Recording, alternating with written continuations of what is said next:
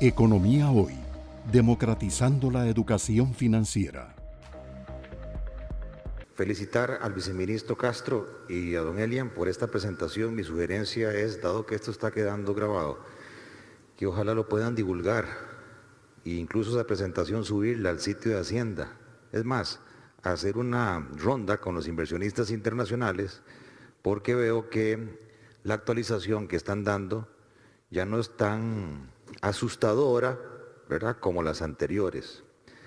En segundo lugar, meramente técnico, para don Isaac, es importante poner cuáles son las tasas de crecimiento del PIB que están suponiendo en esas proyecciones al 2024, porque si obviamente logramos reactivar la economía, esos cocientes de déficit y de deuda se ven más reducidos.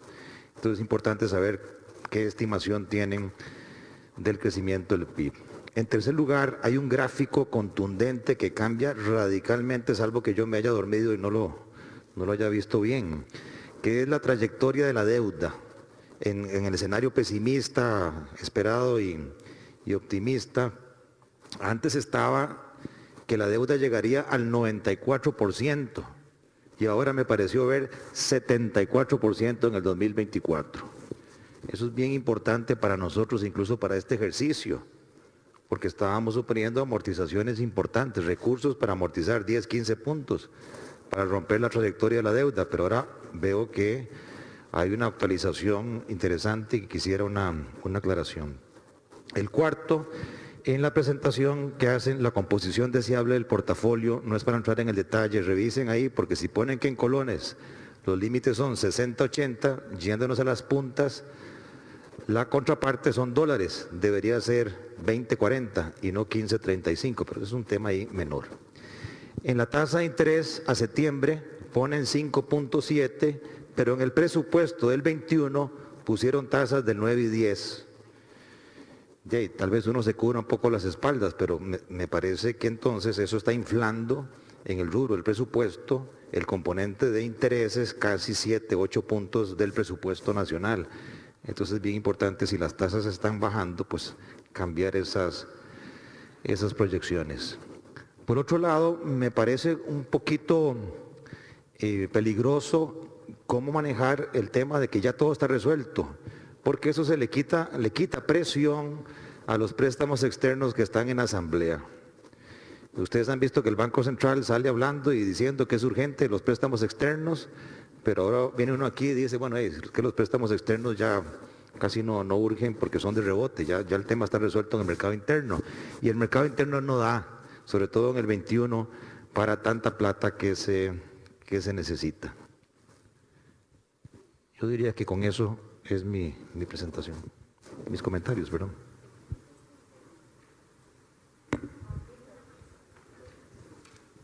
Va a contestar don Elian el, comentario.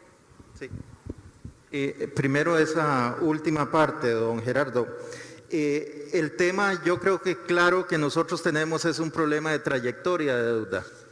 La, deuda nuestra va creciendo y, y la vamos a lograr tomar y volver a bajar, pero de aquí a que nosotros hagamos eso, lo que vamos a estar es en un proceso donde la cantidad de dinero del presupuesto que vamos a tener que utilizar para pagar el servicio de la deuda es muy alta. Entonces eso nos puede llevar a escenarios donde vamos a estar gastando el 60% más del presupuesto para pagar el servicio de la deuda. Y eso evidentemente eh, pues nos hace pedazos el resto del Estado. Tan sencillo como eso. Es decir, va a llegar un momento donde simplemente eh, tenemos que decidir, ok, este año qué es lo que cerramos para poder seguir pagando la deuda. Entonces, desde ese punto de vista, es que dentro de toda la estrategia, los créditos externos se vuelven fundamentales, porque los créditos externos nos permiten tomar eh, precisamente dinero prestado de organismos multilaterales a tasas que andan entre el 2 y el 3%. Y eso es una diferencia enorme respecto al precio que tiene el dinero en el mercado local. De ahí que entre más créditos pudiéramos nosotros tomar del exterior, mucho mejor para nosotros como país. Hay que tener claridad en una cosa, cuando la Asamblea nos aprueba un crédito externo, no se está aumentando el monto global de endeudamiento. El monto global de endeudamiento lo define el presupuesto. Nosotros, cuando llevamos el presupuesto a la Asamblea, lo que le decimos es, vea, este es un presupuesto de mil. Nosotros en impuestos vamos a conseguir 500.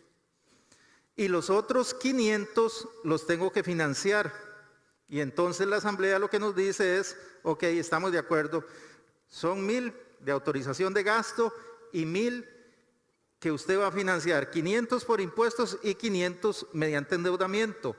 En el transcurso del año nosotros llegamos ante la asamblea y le decimos, vea, conseguí este crédito de 100. Entonces la asamblea nos aprueba un crédito de 100 y de los 500 que nos había autorizado de endeudamiento dice, 500 menos 100 le quedan 400 de deuda interna. En forma sencilla, así es como funciona. Entonces, los créditos que traemos del exterior no incrementan la masa de endeudamiento, sino que nos permiten sustituir una fuente interna, como es el mercado de bonos costarricense, por una fuente mucho más barata, como son los créditos de los multilaterales. Economía Hoy, democratizando la educación financiera.